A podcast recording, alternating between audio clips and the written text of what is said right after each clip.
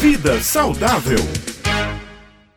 A gente sempre faz uma pergunta para ele, né? Toda quinta-feira, quase sempre. E hoje, doutor Alain, essa pergunta passa pela cabeça de muita gente. Por exemplo, eu estou fazendo dieta, estou fazendo atividade física, mas não perco peso, doutor Alain. E agora, o que, que a gente faz? Bom dia. Bom dia, Beth. Bom dia, Raio. Pois é, essa pergunta é uma pergunta muito frequente entre mulheres, entre homens que tentam perder peso, que fazem dieta certinho, que fazem atividade física bem direitinho e a balança não é generosa. Então vamos lá, o que, é que pode estar acontecendo?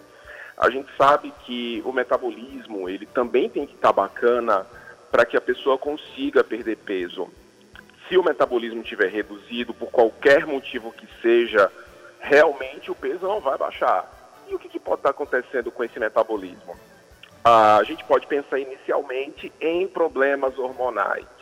Então é preciso avaliar como é que está a saúde da tireoide, como é que está a produção dos hormônios da tireoide, já que esses hormônios da tireoide eles servem para manter o metabolismo alto, para manter o metabolismo lá no nível bacana, para que as calorias de fato sejam queimadas. Além do funcionamento da tireoide, é preciso observar também um outro hormônio chamado cortisol.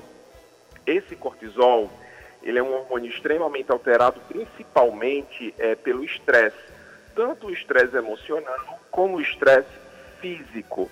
Então, pessoas que têm um dia a dia muito corrido, pessoas que têm um dia a dia muito estressante, muito atribulado, elas geralmente têm alteração dos níveis de cortisol. E essa alteração também atrapalha o rendimento metabólico, fazendo com que as pessoas tenham dificuldade para perder peso.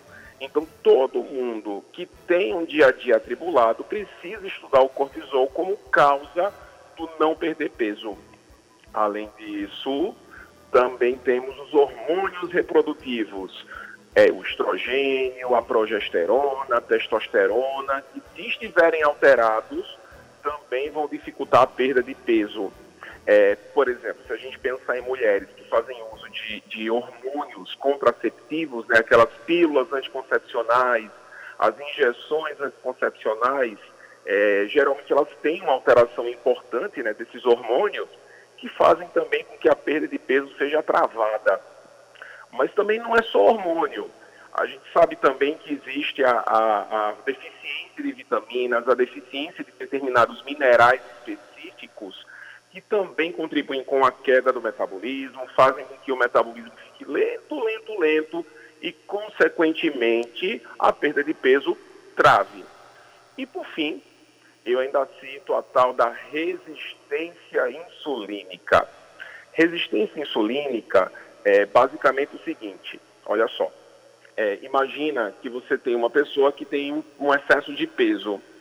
É, se essa pessoa tem um excesso de peso, está com muita gordura no corpo, o que, que vai acontecer?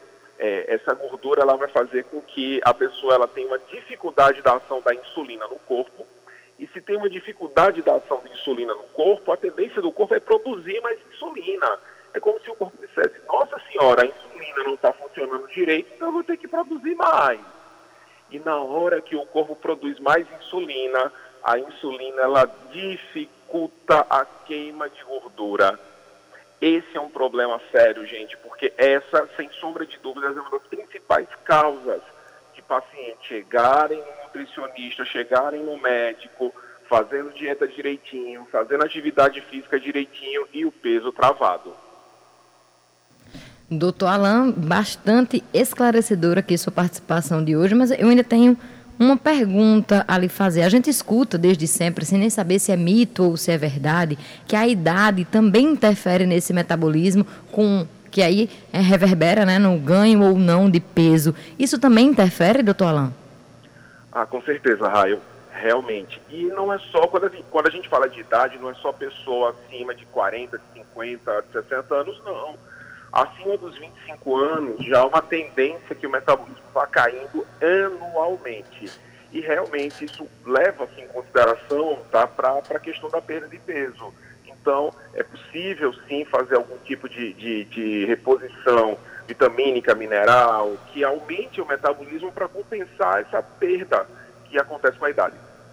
Doutor Alan, só fazer uma colocação, me permita aqui, não é saindo propriamente do assunto, mas assim, fazer dieta já é uma privação e, e toda privação é difícil até de ser seguida. Há aqueles que dizem melhor que uma dieta é a reeducação alimentar. Qual a sua opinião sobre isso? Exato, Beth. Eu que sou muito sincera dizer que eu não gosto nem tanto do termo dieta. Reeducação alimentar é a ideal opção. Por quê? Porque na verdade você não precisa passar fome, você não precisa ficar sem comer. Você precisa escolher os alimentos certos. As coisas certas que você tem que comer para que haja um balanço calórico negativo junto com o metabolismo mais alto e aí você consiga perder peso em definitivo. É, pois é, a gente estava aqui, eu e Raio, dizendo essa resposta serve para muita gente, inclusive para o nosso querido Maurício Alves aqui nos controles de áudio, porque ele diz que não consegue emagrecer. Mas pergunta o que, que ele come, doutor. Realmente, né, ele come fritura, gordura. Não tem como, né, doutor Alan, conseguir perder peso. E, na verdade, quando a gente fala de perder peso, a gente nem está falando aqui que esteticamente, de padrões, a gente fala de uma vida mais saudável mesmo, né, doutor Alan?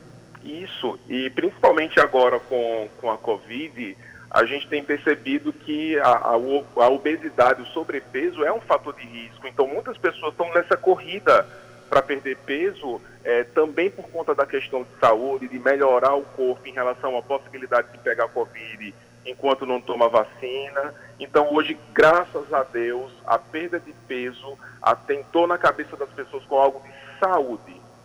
Pois é, finalmente, né? Infelizmente por um motivo como o senhor mesmo acabou de citar, como a pandemia, mas que bom que as pessoas estão entendendo que não trata-se apenas de estética ou de padrões, e sim da nossa saúde. Muito obrigada, doutora Alain, pela sua participação mais uma vez aqui no Jornal Estadual e até a próxima quinta-feira. Obrigado, até lá.